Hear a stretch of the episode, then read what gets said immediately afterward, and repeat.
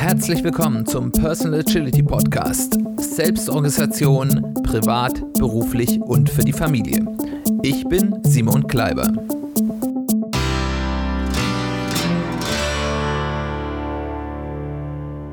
Herzlich willkommen zu einer weiteren Folge des Personal Agility Podcasts. Schön, dass du eingeschaltet hast. Schön, dass du wieder dabei bist.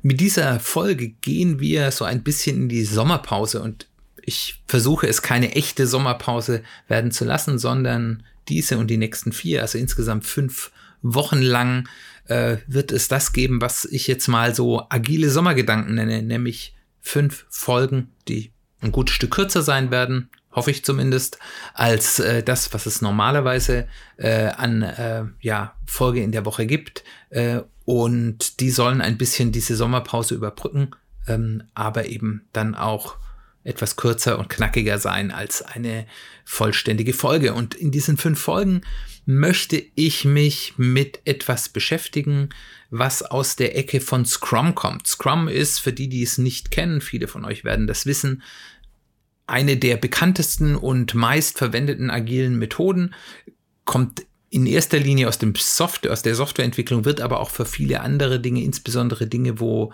äh, regelmäßig ein mehr oder minder kreativer Output geschaffen werden muss, angesetzt und ähm, das ist eine sogenannte deskriptive Methode, also eine Methode, wo es nicht darum geht, wo man anhand von Leitlinien sich etwas Eigenes zusammenbaut, sondern etwas, was ein klares Regelwerk hat, was es auch einfach macht anzufangen, wenn man noch nicht so viel Erfahrung mit Agilität hat, weil es da ein ganz klares sozusagen Playbook gibt, ähm, das man einfach nur durchführen muss und dann hat man schon ganz viel Wert gewonnen. Aber es ist eben nicht nur Making the Moves, sondern hinter Scrum, wie bei allen Ag äh, Agilitäten, stecken eben, steckt eben auch eine gewisse Weltsicht und bestimmte Werte. Und deswegen hat Scrum, und deswegen will ich auch gar nicht weiter darauf eingehen, weil es soll uns heute darum gehen, hat Scrum auch fünf Werte, die sagt, wenn man Scrum macht, sollte man diesen Werten, diesen ja, Leitlinien äh, folgen, um das eben wirklich zu tun und auch im Spirit der Idee hinter Scrum zu handeln und nicht nur äh, mechanistisch etwas durchzuführen. Und äh, wir möchten uns in diesen, oder ich möchte mir mit dir in diesen fünf kurzen Sommerfolgen diese fünf Werte einmal anschauen und schauen, was die denn mit persönlicher Agilität zu tun haben, was für eine Bedeutung die auch für uns als Einzelperson in einer immer schneller werdenden und immer komplexer werdenden Welt uns mitgeben können. Diese fünf Werte sind, ich will da gar nicht zu tief eingehen, das werden wir dann in jeder Folge ausführlich tun. Mut, darum geht es heute. Fokus, Commitment, das ist ein Wort, das lässt sich nicht vollständig ins Deutsche übersetzen. Da kommen wir dann aber in der entsprechenden Folge im Detail darauf. Respekt und Offenheit. Und dann würde ich sagen, wir wollen ja eine kurze Folge machen. Fangen wir gleich an mit dem ersten der Werte, um den es heute gehen soll, nämlich Mut. Und ich denke, ihr könnt mir zustimmen oder du kannst mir zustimmen, dass wenn man in dieser immer komplexer, schneller, äh, ja, volatileren Welt erfolgreich sein will als Person, dass man dazu schon ein bisschen Mut mitbringen muss. Wichtig ist da zum Beispiel, dass wir Mut haben, Entscheidungen zu treffen, wenn der Ausgang ungewiss ist wenn wir Entscheidungen treffen und schon wissen, wie es ausgehen wird, das kann man dann so ein bisschen Gratismut nennen. Aber wenn wir, und das ist in diese Situation kommen wir eben immer häufiger, wo wir trotz guter Abwägung und Vorbereitung eben immer noch einen signifikanten Teil an, an Unklarheit oder auch gar Ungewissheit haben, dann braucht es schon ein bisschen Mut zu sagen, okay, ich setze jetzt etwas auf diese Karte und auch wenn ich weiß, dass das schiefgehen kann und vielleicht auch einen Nachteil für mich haben kann, traue ich mich das.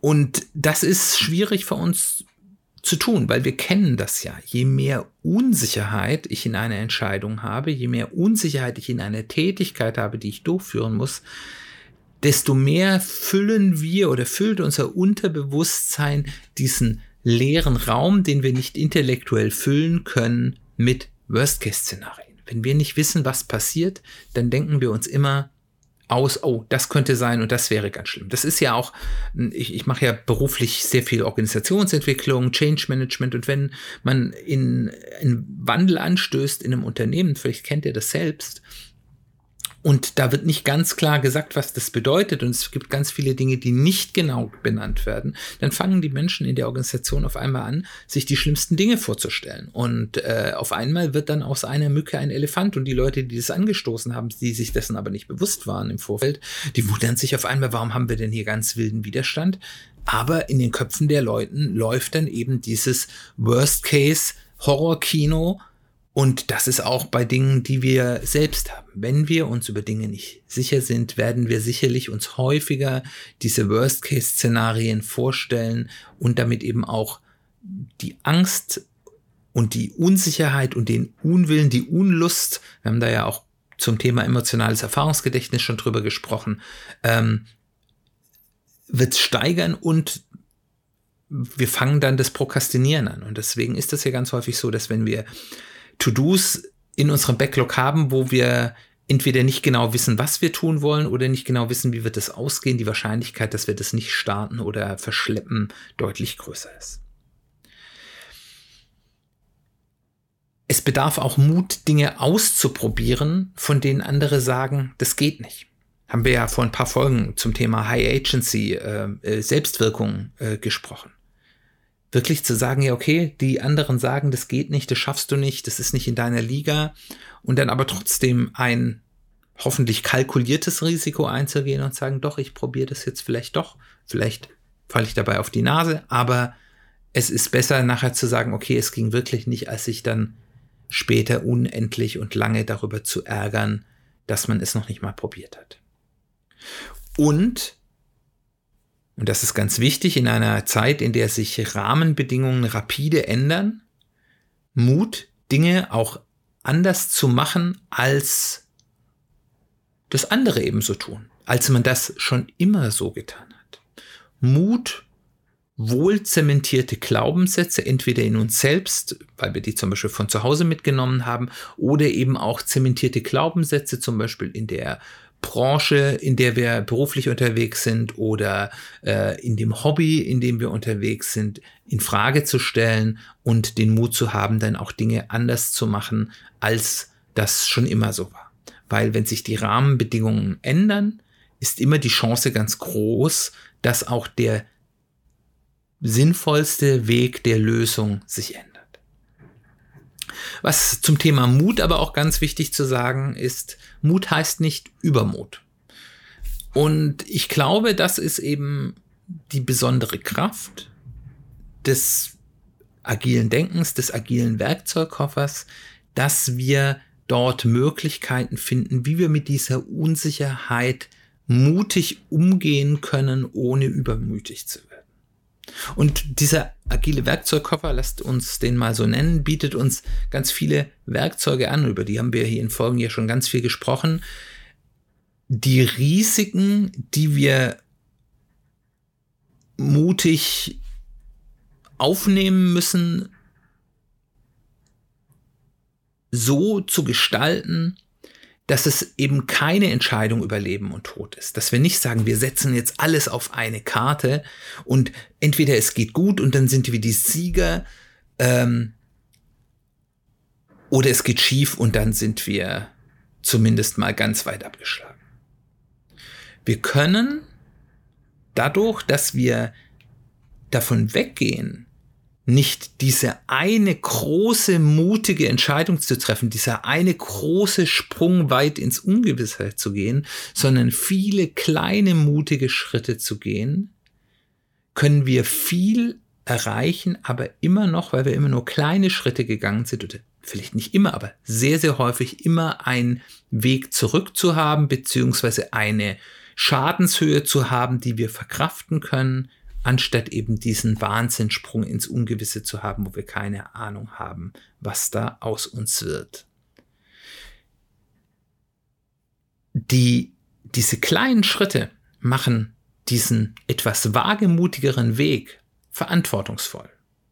Und da sind wir wieder bei so einem ja, Prinzip in der Agilität, dass wir bewusst mit Widersprüchlichkeiten arbeiten, um die sich gegenseitig aufzulösen. Wie wir jetzt in der klassischen Agilität zum Beispiel in Scrum sagen, um möglichst viel Flexibilität in den Entscheidungen zu treffen, was die Zukunft angeht, sagen wir in einer bestimmten Timebox, dem Sprint in Scrum, schaffen wir ganz viel Stabilität, wo wir sagen, das, was da drin ist, das ändern wir nicht mehr, da kann stabil dran gearbeitet werden. Aber alles, was dann im nächsten Sprint kommt, das ist Fair Game. Und genau das Gleiche tun wir eben hier auch.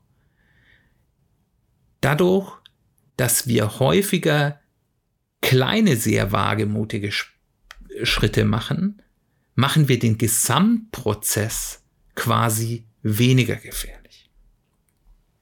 Aber auch dazu braucht es Mut, auch weil, weil Mut etwas Emotionales ist. Auch wenn dieser Weg viel sicherer ist, intellektuell, fühlt er sich dadurch, dass wir immer wieder wagemutige Schritte machen müssen, gefährlicher an. Er, bedarf zumindest mehr Mut.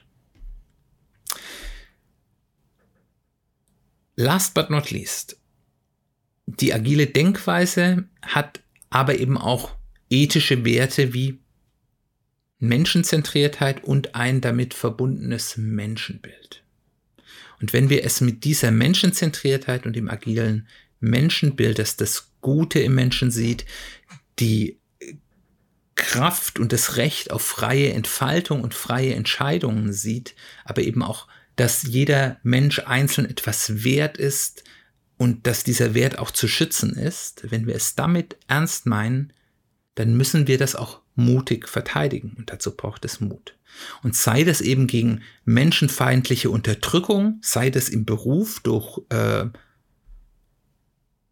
unmenschliche Arbeitsbedingungen, durch menschenfeindliche Führungsstrukturen, durch menschenfeindliche Führungskräfte oder Kollegen. Oder eben auch das Trennen in gute und schlechte Menschen, wir gegen die, äh, die Guten so und so, gegen die Bösen so und so. Die Beispiele, die muss ich jetzt hier nicht äh, weiter aufführen. Ihr könnt euch die selber denken. Die äh, sind im politischen Diskurs, äh, Diskurs äh, regelmäßig zu hören. Auf der einen Seite, das sind Dinge, die wir vielleicht eher so ein bisschen mit der rechten Ecke ähm, äh, ja, zumindest verbinden, auch wenn es das alles auch auf der anderen Seite geben kann. Aber eben auf der anderen Seite auch gegen eine übertriebene Gleichmacherei, die den Menschen die Möglichkeit nimmt, individuelle Lebensgestaltungen durchzuführen, die den Menschen individuelle Lebensgestaltungen absprechen will und den Menschen auch absprechen will, dass sie in einem sinnvollen Maße auch die Früchte ihrer Arbeit ernten können. Beides haben wir hier in Deutschland in den letzten 100 Jahren schmerzvoll sehen müssen.